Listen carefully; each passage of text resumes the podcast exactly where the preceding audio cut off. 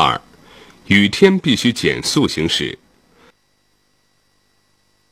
在干燥路面驾驶，车速提高，车轮与路面间的附着力，俗称抓地力，几乎没有变化。而雨天，当车辆在潮湿路上行驶，车轮的抓地力则随车速的增加而急剧变小，很容易发生水滑。此时，不要急踩制动踏板或猛打转向盘。一，在潮湿路面上的车速与安全的关系。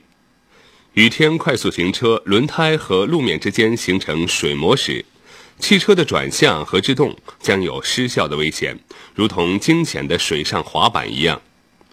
积水深度零点五毫米，极限车速应控制在每小时一百三十五公里以下。积水深度一点零毫米，极限车速应控制在每小时九十五公里以下。积水深度一点五毫米。极限车速应控制在每小时八十公里以下，积水深度二点零毫米，极限车速应控制在每小时六十五公里以下。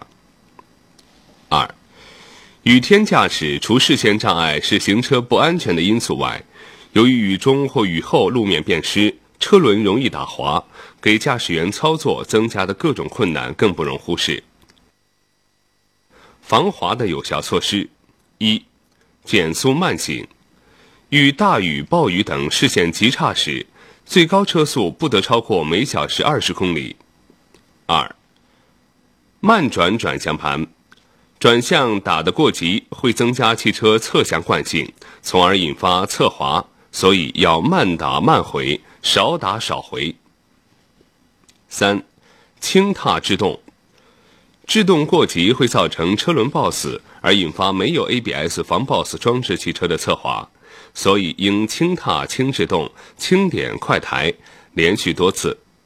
四，发生侧滑时不要忙乱，要先放松制动踏板，缓加且保持加速踏板，车尾向哪一侧滑，转向就向哪一侧修正，要少打慢打，逐渐修正。待汽车行驶正常后，再回正方向继续行驶。三，由于视线不佳，有可能不能及时发现儿童，所以必须减速行驶。